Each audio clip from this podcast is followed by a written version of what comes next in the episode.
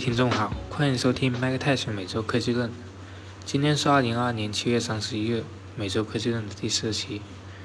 MacTech 每周科技论是一档科技文主题播客，每周用独立视角聊科技热点。我们主张推动引发对科技的思考，用科技改变非人类中心的生命形式，用技术方法解决问题，致力于探索技术细节。我们的网址是 tjsluv 点 tech。我们推荐使用泛用型播客客户端收听本节目。你可以在 Apple Podcast、Overcast 上搜索关键词 “MacTech” 找到我们，也可以在喜马拉雅 FM 收听到我们的节目。好了，现在开始今天的每周科技论。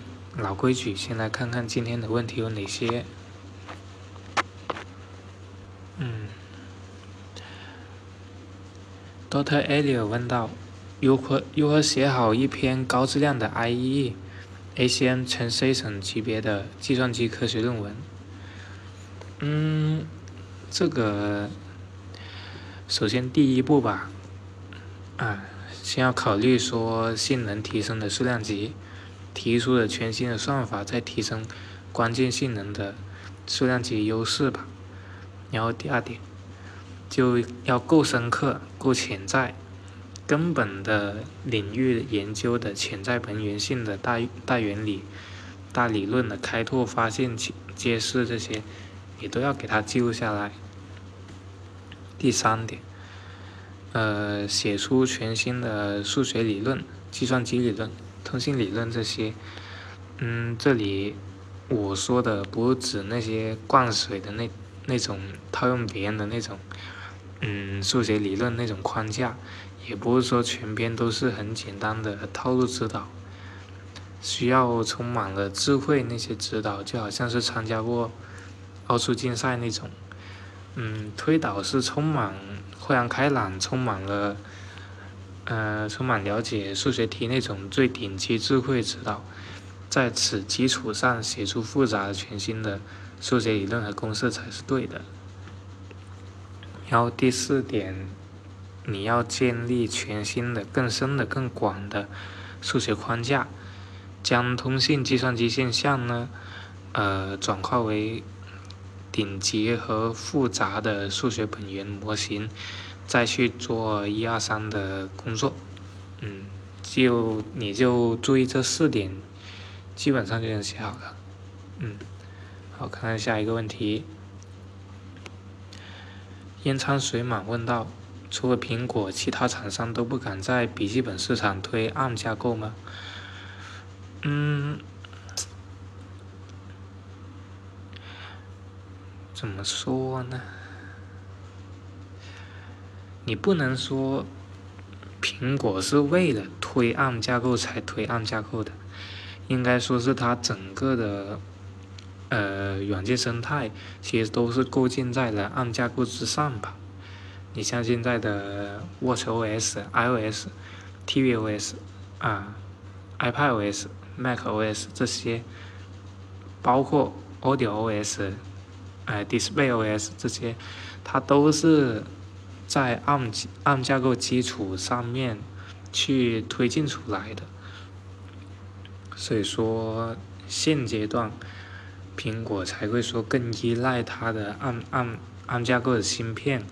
或者说是依靠说未来在 ARM 架构方面的一些软件方面推荐工作，啊，所以说，嗯，不是说其他厂商不推，而是说你其他厂商它主导的系统，Windows 系统，它本身微软它就不怎么推 Windows ARM，呃，你像。你像现在 Win 十一 on ARM，它的那个性能啊，无论是性能还是指标啊，它其实其实都一般般吧。它在 ARM 芯片上面的一个性能转化率，其实说没有 Apple Silicon 做的那么好啊。你像之前呃，微软也，它微软自己的是呃。Surface 系列它也用过 ARM ARM 系列芯片，但是它自己的系统软件跟不上硬件，加上说也没有达到说苹果那样的号召力，所以说你在呃，AM 市场上面来说呢，你想要用好软件的话，你你只能上就只能选择苹果了，嗯，不然的话你那你只能选择 x 六架构，那你只能选择 Windows，嗯，所以说这也是一个问题吧。硬件和软件上面都处于一个落后状态，所以说，它也没有能力去推动。嗯，来看看下一个问题。呃，技术网我问到，用算力强大的 SOC 来控制汽车是不是能够大幅减少 MCU 的使用数量？呃，这个。我是认为说，汽车作为一种对安全性要求比较高的工具，它不太适合用集中的 SOC 来控制，啊，还是分布式的 MCU 比较可靠或安全吧。因为说它集中式的控制布线，它是，呃，首先它集成度越高，对不对？那它的这个布线的规模就越少。但是它布线的成本也会越高，然后同时它的可靠性也不一定好，往往说如果其中布线要是有问题的话，那基本上整个系整个 system 就会崩溃或怎么样，啊，但你想想说，嗯，就像现在的大规模，呃，N MCU 的使用。去布置的话，那你分布式的信号传输，你可以用现用现场总线，也能节省省也能节省掉很多布线啊，这些也也可以。然后数字传输干算呃数字传输抗干扰性这些，它也比模拟好做嘛。嗯，但反正在我概念里。车身控制之类的，它不需要太强、太算力强大那些 SOC，其实不太需要的，因为只是一个控制来说呢，用太多的引脚或者是一些代码实现基本逻辑些就够了。算力在新的应用里面需要呢，更多是未来的那些呃车机啊，或者说自动驾驶这些，嗯，包括说现在。就算现在来说，呃，可控、可控、呃，可靠度比较好的那些具有分布性能力的那些 SOC，你其实也说不出几个。啊，Apple Silicon 它算一个，但是它还没有做车机方面的、车机芯片方面的一些布局，所以说咱也不好说啊。再看下一个问题。嗯，Super K 问到，现在购买 AirPods Max 有什么需要注意的地方？嗯，首先买二手应该注意，呃，因为说现在闲鱼它低价 AirPods Max 其实很多，因为说最近貌似仿品已经出来了，然后大部分那些什么一千多。或者说两千出头这些，其实都都不太敢买吧。嗯，如果你是买彩色版还好，因为说从我了解就是说，呃，华强北法那些，它基本上就黑色和银色，所以说你你买彩色基本上是不会中招的。嗯，但如果你非要说省钱，你可以买二手，但你就要注意好那个，呃，开箱要录视频啊，或者说。嗯，注意好，呃，靠发票或靠什么来检查它是不是正品就行了。嗯，然后还有什么要注意？就是说，呃，现在这个价格呢，你不买二手，你可以去那些平台上面买折扣的 AirPods Max，那大概也是三千多，三千多你，嗯，排除掉那些竞品吧，因为。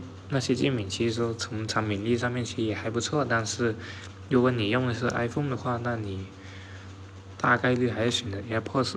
那我觉得说你可以等一下，因为说因为说这个头戴式，它现在初代座椅不是很好，万一它指不定就这一两年它就更新的话，如果你不急用，你可以说，嗯，等它出新了再买也行，啊，那基本上就没有什么注意问题了。好，看看下一个问题。阿卡菲尔问道：李斌问李斌，李斌称未来将每年出一部手机，像苹果一样，你有什么期待？啊，这这这什么问题？他出这个手机是不是说，啊，是不是会搞什么说材质啊？咱材质是铝合金的，然后你，然后消费者拿回去一看，一拆开，哎呀，这怎么是塑料的？要喷了个铝合金的颜色，或者说像高和一样，啊，扬声器我吹我们是哈曼卡顿双双对称立体声，你要一打开一看，哎，这怎么是用的什么廉价的国产音响？开玩笑，呃，没有什么期待。我认为说现在，汽车厂商扎堆都想发布手机这类的东西，我觉得说其实比较消化吧。你像前段时间吉利跟魅族，它也有这这一方面的传言出来说吉利即将出手机什么的。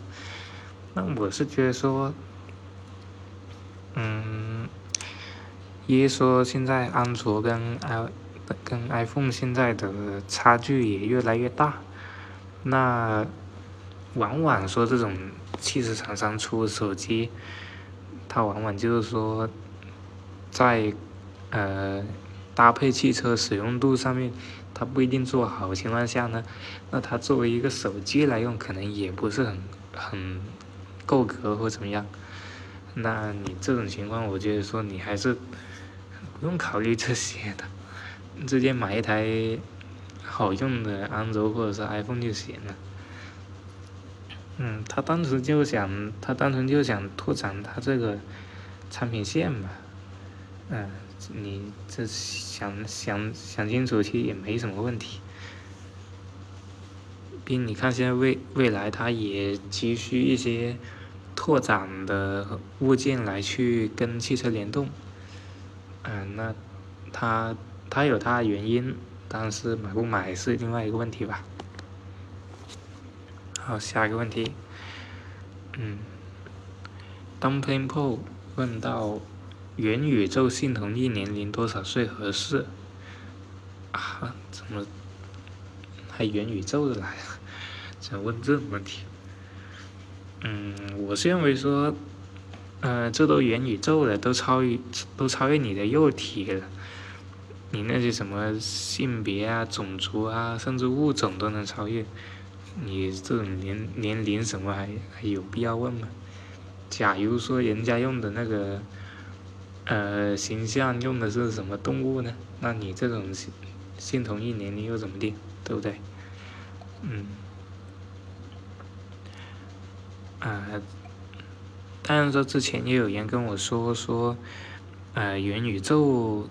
它对思想影响是会反映到实体上，这我就比觉得很很扯。至少说我没见过有谁会把假东西当真，对不对？所以说啊，性同一年龄这些，我觉得说当成就一个搞笑吧。除非说这是一个规定，说啊不分种族、不分种别这些，那你提这个还行。但是呢。你往往在元宇宙里面，它就是不跟现实法律来搭搭钩或怎么样的，那那这些问题就属于是，嗯，白担心了。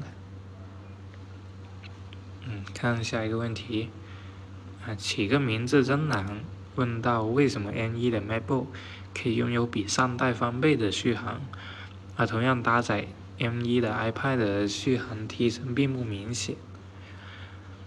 啊，这个有两点吧，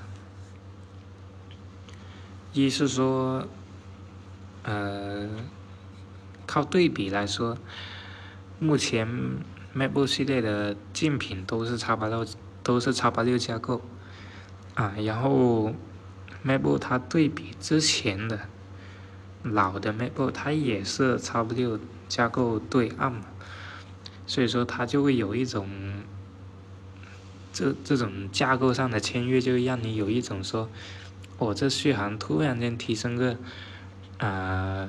七八个小时，那时候是很恐怖。哦，这 ARM 架构的提升很快，那 M1 厉害这些，但我是认为说，它单纯是因为说跟上一代或者说跟竞品的对比，衬托出来它这个续航很长一但你想想 iPad，iPad 它历代它都是按按架构嘛，然后上一代是 A12G。然后现在是 M1，它，让你哪怕你翻回历代的 iPad 的续航的呃指标来看，你在官网你可以找到它那个规格对比，呃，它每一款 iPad 都是把续航时间给定在十个小时，那你提这个就没意义了，因为说竞品上一代是暗架构，所以说现在哪怕是用 M1 的 iPad。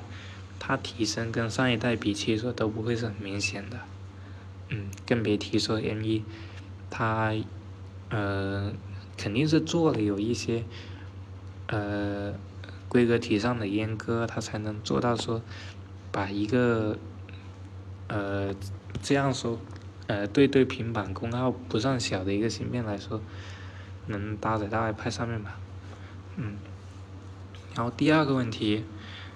呃，就是说这个，嗯，iPad，我认为说它有刻意阉割 PNIC 和 VIM 规格的这个问题吧，嗯，当然说也有人说说过说 macOS 它的性能调度更优，但我不这么认为，因为说目前现在 iOS 它的性能调度也足够好，你看现在的 A 十五。它搭配现在的 iOS，它就可以做到说，嗯，续航也能达到很好的效果嘛。那我认为说可能是 iPad 版 iPad 上面搭载的 M1，它可能是有阉割 PMIC 和 VIM 规格，或者说它的芯片体质上面的一个问题，它可能用的是一些 M1 的那些替代下来那些闪规格片或者是废片这些。那它自然说，相比它那个，呃，MacBook 上面的 M1 的体质来说，可能就有个别区别吧。嗯，就这两个问题，就会导致说你认为的 M1 的 iPad 的续航提升就没那么大啊。看看下一个问题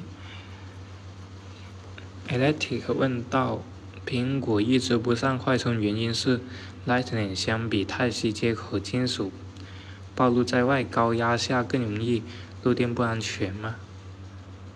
啊，这没有，这没有没有关系啊！你安卓端现在的快充大多数都是低电压大电大电流方案，然后那些安卓那些快充都输输出电压一般都不会超过二十四伏的，嗯。这跟你说这些高压更容易漏电不安全这些，呃，是另外一码事。嗯，不上快充是因为说，啊，不是说 Lightning 做不做不到快充。嗯，你认真看一下你的 iPhone 的那个端口，你会发现说，呃，你的数据线的那个 Lightning 接口。它是两面都有八 pin 接口，呃，两两面都有八 pin 的针口的，但你的 iPhone 它只有单面是八 pin 的，所以说这就导致说它有一半的 pin 针都是说浪费的，也没有通电，所以这这就是一个最大的问题。那之前来说呢，Lightning 它有过呃快充的那个。例子，呃，老的 iPad Pro，呃，一代、二代都是吧。他们就是那个呃 Lightning 口，它就两面的两面八聘嘛，那它就可以做到说好像是三十几瓦还是四十瓦的快充啊，所以说这单纯是 iPhone 上面没有说做到两面八聘的一个呃问题而已。如果说 iPhone 搭载两面八 pin，那它还可以继续用这个 Lightning，可能可以达到一个四十瓦的充电，它是可以的啊。再看看下一个问题，iPhone 日常裸奔使用是什么体验？这个是 Pandy 问的。呃，苹果后盖的设计不是为了说带壳或者是裸奔两个差异性的。差异性而设计的，而是为了充电啊、厚度啊、视觉这些设计嘛？嗯，那我平时用呢，我就不裸奔，呃，不是裸奔使用 iPhone 的，呃，我是带壳的。嗯，鲁奔使用，目前我是因为说，飞 Pro 机型，它那个后面那个光面玻璃啊，它太，有时候它会很油。哎，就导致说你这很粘手，这样摸着也不舒服。如果你是 Pro 系列机型，那后面是磨砂玻璃，可能手感会好很多吧。嗯，耐不耐摔其实都一样的，你该摔的时候你还是会摔的。那我觉得是你带壳和不带壳，只是说减少它一个呃摩擦的一个问题而已。嗯，如果你喜欢说轻薄感，能，那你。呃，不带套，不带膜，那这些可以省下个三四十克，所以说，这看你怎么选择，啊，嗯，那今天的，呃，每周科技论，呃，问题就到这里了，嗯，下周我还要去筛选一下问题，嗯，这一两天感觉。呃，快事很多，一方面是啊，评论回复比较少，加上说最近在一些国际局势上面呢比较乱，啊也比较心烦，所以说，嗯，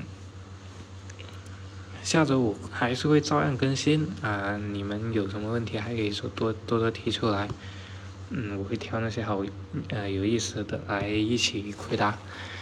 嗯，争取说，嗯，争取，呃，达到说每周能定期更新这样子吧。好的，嗯，那这周每周每周科技论就结束吧。好，我们下周再见，拜拜。